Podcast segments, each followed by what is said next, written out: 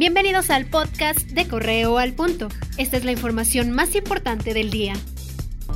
Una camioneta en llamas con un cadáver calcinado en su interior fue localizada a un costado del campo de fútbol de la comunidad El Copal, perteneciente a Irapuato. El hecho fue reportado la noche de este domingo por vecinos de la zona. Hasta el momento se desconoce la identidad de la víctima y de los responsables. El presidente Andrés Manuel López Obrador confirmó que solicitará se hagan las gestiones para que la madre de Joaquín El Chapo Guzmán pueda viajar a Estados Unidos y visitar a su hijo preso.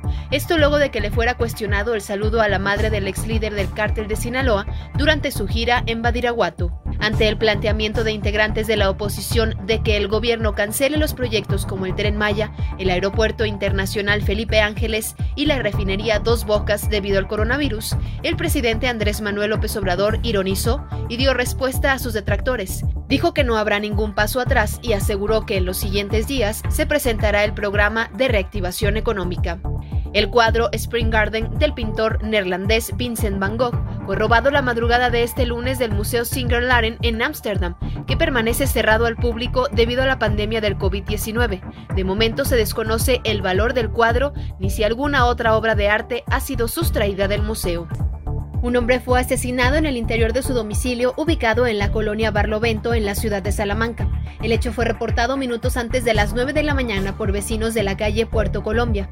Al arribar, policías encontraron a la víctima sin vida recostado en el piso de la vivienda. De los responsables se desconoce su paradero. Un menor de edad resultó lesionado tras chocar contra una canastilla de alumbrado público. El accidente ocurrió cerca de las 9.40 de la mañana en la calle Lerdo Oriente, en el municipio de Abasolo.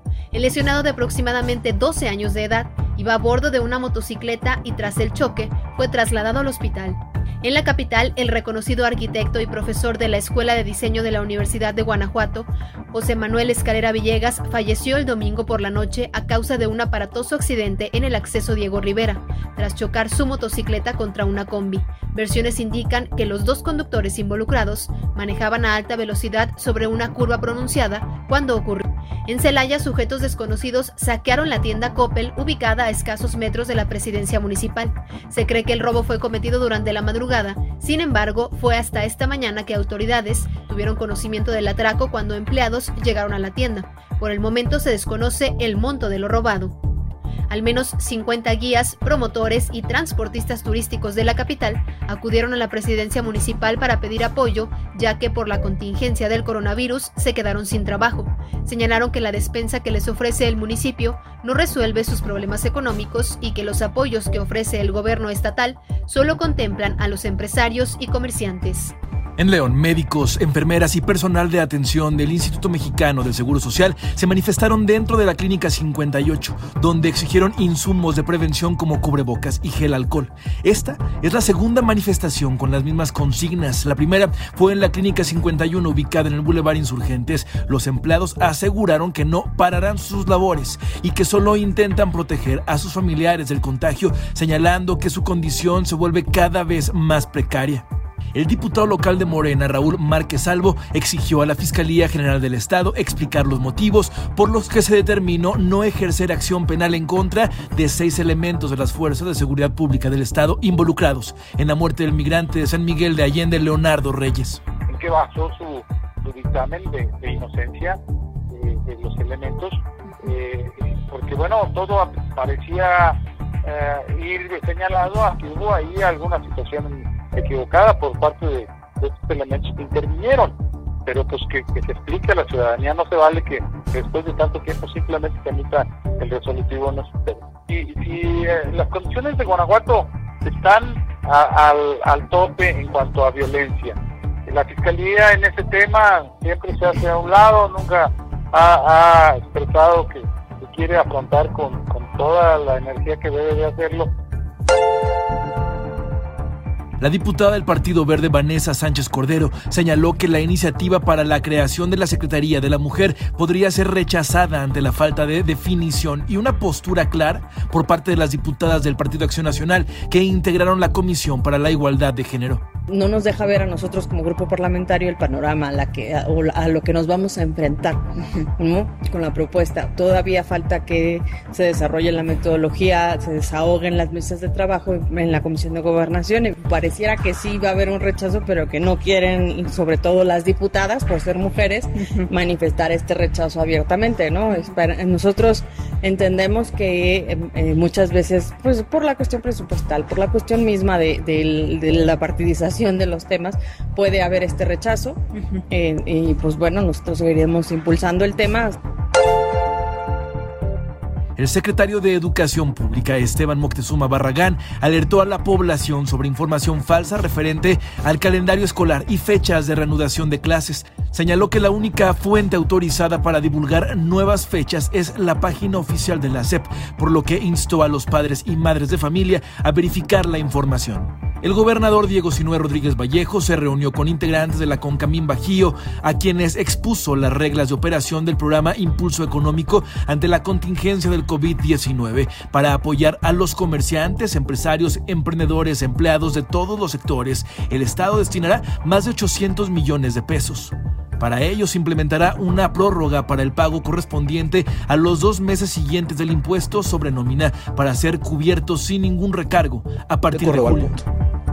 Samuel Ugalde García, secretario de Seguridad en Guanajuato capital, señaló que durante esta cuarentena han disminuido los reportes de delitos como robo a casa, habitación y los asaltos.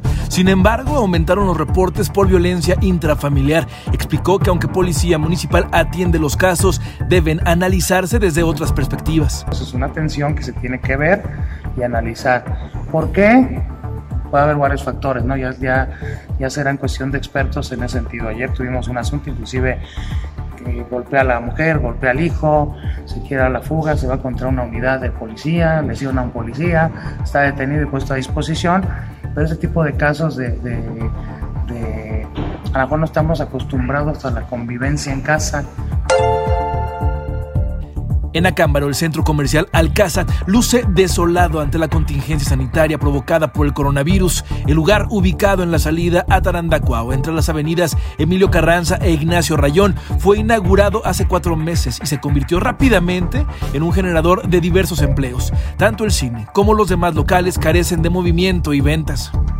En Irapuato el precio del kilo del huevo volvió a incrementar en mercados locales, esta vez a 44 pesos. El desabasto empieza a notarse en algunas cadenas de autoservicio. El azúcar también subió, pues hasta el fin de semana pasado el kilo costaba 22 pesos y ahora se oferta entre 24 y 25 pesos. Dicen que va a llegar hasta los 60 pesos. No sabemos, toda la gente pues sí compra, pero no compra el kilo, compra medio kilo, como que lo que ocupa cada día nada más. Van al, van al día, no, no hacen la canasta, la compra de la semana que era una charuta de huevo que son dos kilos. Ahora que nada más se llevan medio y van al día.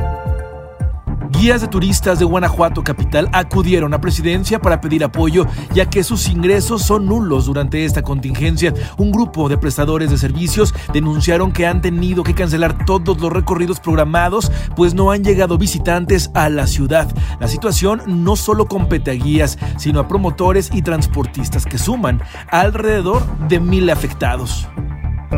La mayoría de los compañeros eh, ganan del día pues, de 200, 300 pesos que se pudiera ganar de día, no se está ganando absolutamente nada.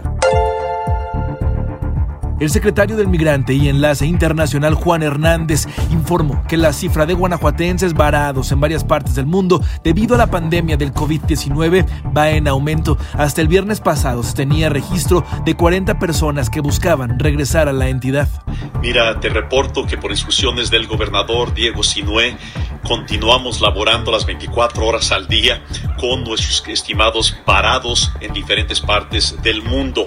Y te comento que ya van 40 personas que alegremente han podido ya regresar a México. Eh, unos de Lima, Perú, de Francia, de Marruecos, de Reino Unido, de Colombia, de Indonesia, eh, de Australia y de Argentina.